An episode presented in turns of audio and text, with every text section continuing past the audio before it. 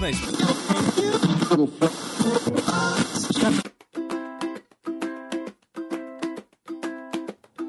Hum, tá sentindo esse cheirinho de férias? Pois é, a equipe do seu podcast favorito finalmente está de férias, recarregando as baterias para a temporada de 2022. Mas o Perdidos na Estante não vai parar. Nós e alguns amigos super bacanas preparamos uma série de indicações para você curtir enquanto aguarda aí pelo nosso retorno. Aproveite essas dicas, bom descanso e a gente se ouve em fevereiro. Ah, detalhe, fica de olho porque esse mês tem episódio todo dia, tá? Saudações, exploradores de universos, ouvintes do Perdido na Estante. Aqui quem fala é Ace Barros, capitão da astronave Interlúdio, host dos podcasts lá do Multiverso X e editor ocasional dos podcasts aqui da casa. Passando hoje aqui nessas férias do Perdido na Estante para trazer uma boa indicação de leitura, mas também, se você quiser, para manter a tradição do nosso querido Perdido na Estante, a gente pode falar também sobre adaptação. A minha indicação é a light novel Crônicas das Guerras de Lodos, A Bruxa Cinzenta, do Ryo Mizuno e do Hitoshi Yasuda.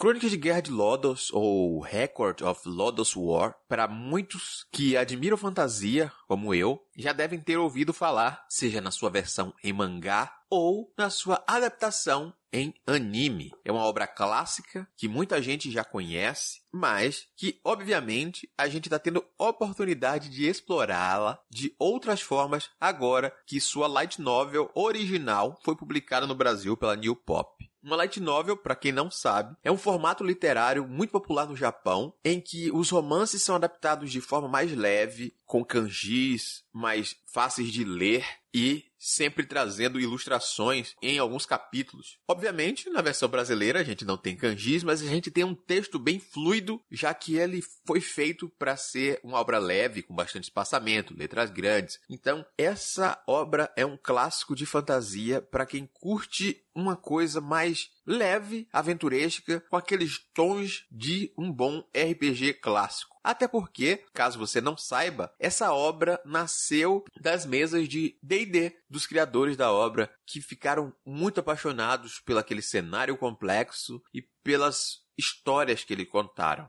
Então, aqui na Bruxa Cinzenta, a gente vai ter a Ilha de Lodos 30 anos após a guerra contra os demônios. A gente vai começar a história sabendo que houve essa guerra e que existiram cinco heróis lendários. Enquanto as feridas dessa guerra ainda estão cicatrizando, a gente vai conhecendo os nossos protagonistas. Principalmente o jovem Parne, que é um cavaleiro que honra o legado de seu pai, apesar de existir uma mácula aí nesse passado. Ele também quer ser um cavaleiro formalmente, já que o título de seu pai foi perdido por alguma confusão. Junto dele, a gente vai ter a elfa Didlit, o mago Slain, o anão Gin, o clérigo Etor, o ladrão Woodchuck. São personagens clássicos, são personagens clássicos de uma época em que algumas dessas raças não eram nem opcionais para os jogadores. Então, anão e elfo eram como uma das classes que podiam ser selecionadas, mas ainda não customizadas. Então, devido a vários acontecimentos pessoais que envolvem cada um desses personagens, eles partem juntos numa busca, porque sinais de revolta e uma nova guerra começam a surgir em toda a ilha. Então esse grupo vai descobrir a existência de uma maga, né, uma bruxa cinzenta que controla essa guerra, mas que isso é somente o início de um grande destino que vai ligar todos eles aí.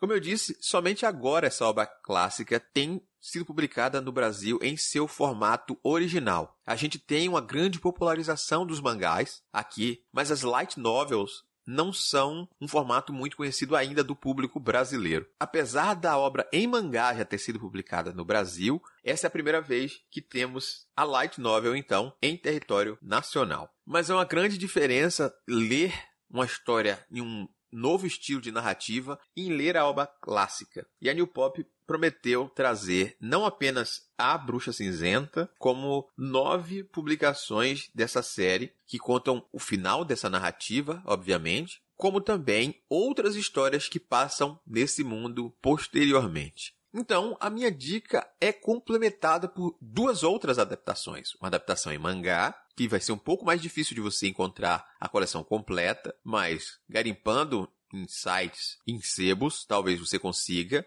Ou, caso prefira assistir, você busca pelo anime clássico Record of Lodoss War, que você vai ter uma opção para ver aí uma adaptação audiovisual. Se você gosta de fantasia, assim como eu, e está procurando uma leitura leve, eu recomendo fortemente Crônicas das Guerras de Lodoss, A Bruxa Cinzenta. Então é isso, eu me despeço por aqui. Fiquem aí com o resto da programação de férias do Perdidos na Estante.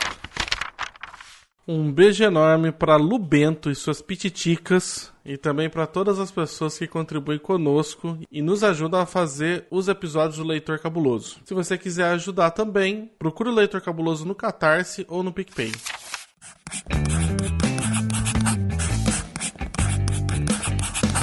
Esse podcast faz parte do site Leitor Cabuloso. Conheça nossos conteúdos em www.leitorcabuloso.com.br.